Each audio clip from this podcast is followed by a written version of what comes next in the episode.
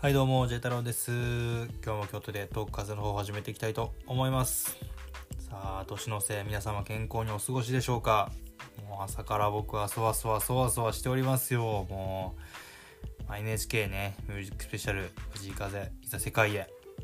これを見る前にね、前回特番を見まして、まあね、近況も含めて、いろいろとおさらいしておこうと、そういう趣旨の回になっております。うん。はい。でね、今夜放送の、まあ、ミュージックスペシャルっていうのは、その年末の紅白に非常に深くつながっているはずというふうに思ってるんですね。なので、この特番を見た上で NHK に行く。これがもうマスト。うん。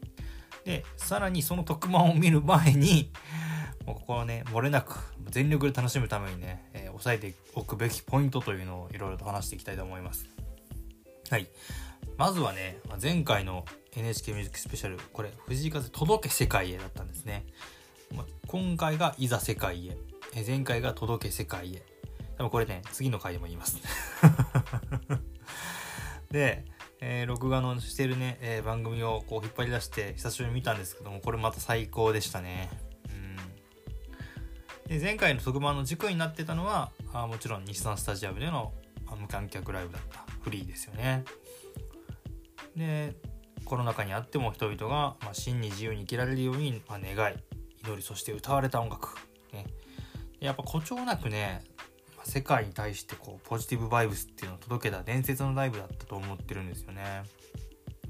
ね、まあ、そもそもねこの企画が無料の有観客ですね。お客さん入れてでフリーねあのフォーフリーのあの無料っていう意味のフリーと自由という意味のフリーでかけて、えーね、いろんな意味を持ったフリーだったと思うんですけど、まあ、その願いっていうのは叶わずに無観客で、まあ、ある意味フリーであの配信というか形式を取った。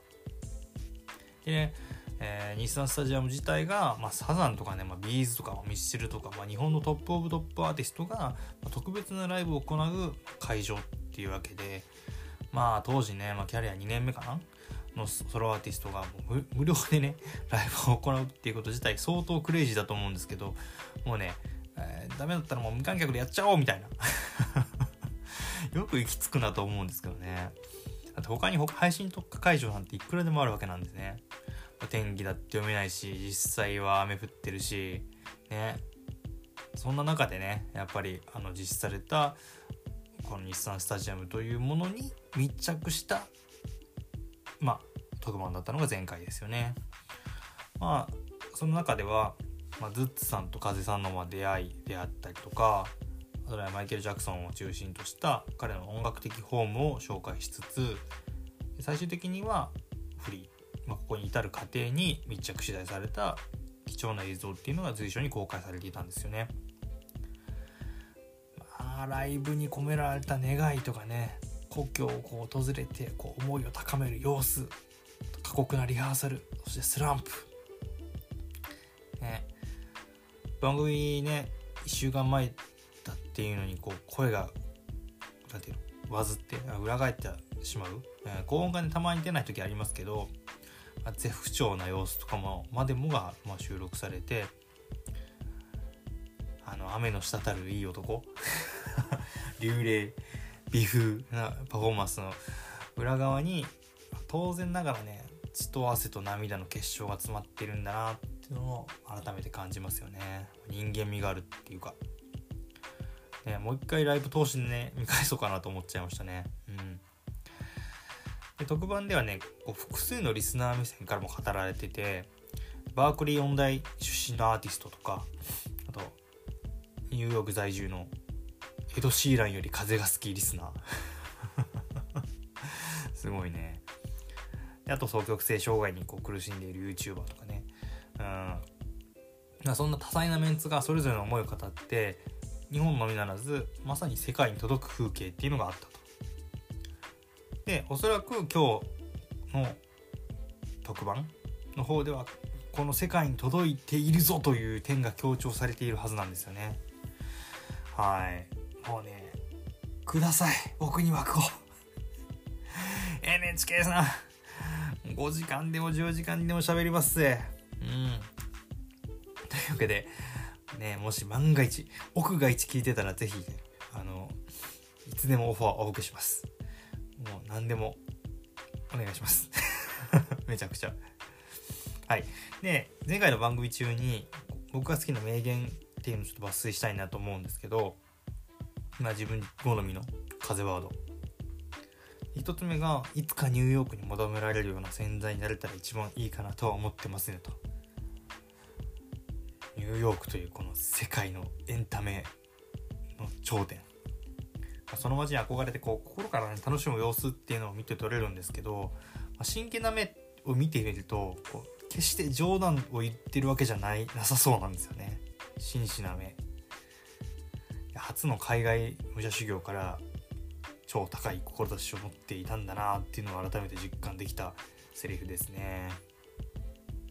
であとデビュー直後のコロナ禍で不安はあったかっていうふうに問われてでそれがなかったんですよねと。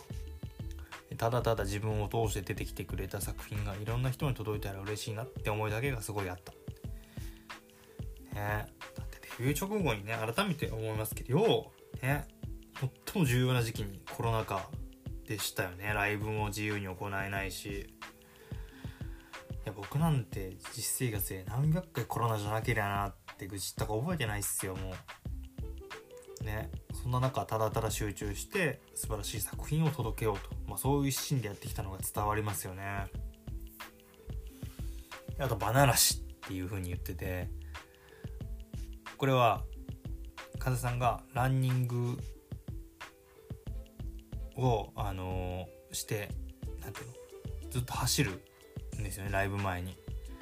まあ、ただ一言だけなんですけど自分の思いを高めて日産スタジアムという巨大会場をホームにするっていうそういう大事な儀式みたいなもんなんですよね。こういう、ね、一見必要ないと思うようなこと、まあ、ランニングであったりとかね何にしろライブの出来をねたこう決めたりするんですよねこういう心の持ちようっていうのがうん面白いであと無駄な曲は一切作りたくないと。一曲でもいまいちやな思われたら悔しいと。まあこれがどんだけ難しいことなんかもう想像もつかないですよね、まあ、でも風さんなら大丈夫と。藤井風なら大丈夫。そう思えてしまう謎の安心感とか、まあ、信頼ありますよね。信頼と実績の藤井風こちらです。はい。であと無観客だからこそ一人一人に聞いてくれとる人の心の内側にズドーンと届くように歌いたい。まあ最後これかなやっぱり。心の内側どころか毎回毎回心臓えぐられてる思い。僕の higher self に届けられすぎててそろそろ危ないっすね。まあそんなね熱い思いっていうのを語ったのが前回であったという感じですね。で改めて今日の特番で押さえておくべき、まあ、近況の3点を、まあ、ここが軸になるんちゃうかなと、うん、いうところを語ると、まあ、1つ目が、まあ、もう説明不要すぎて躊躇するレベル いうのがが死ぬのがいい上の世界的ヒットですよね。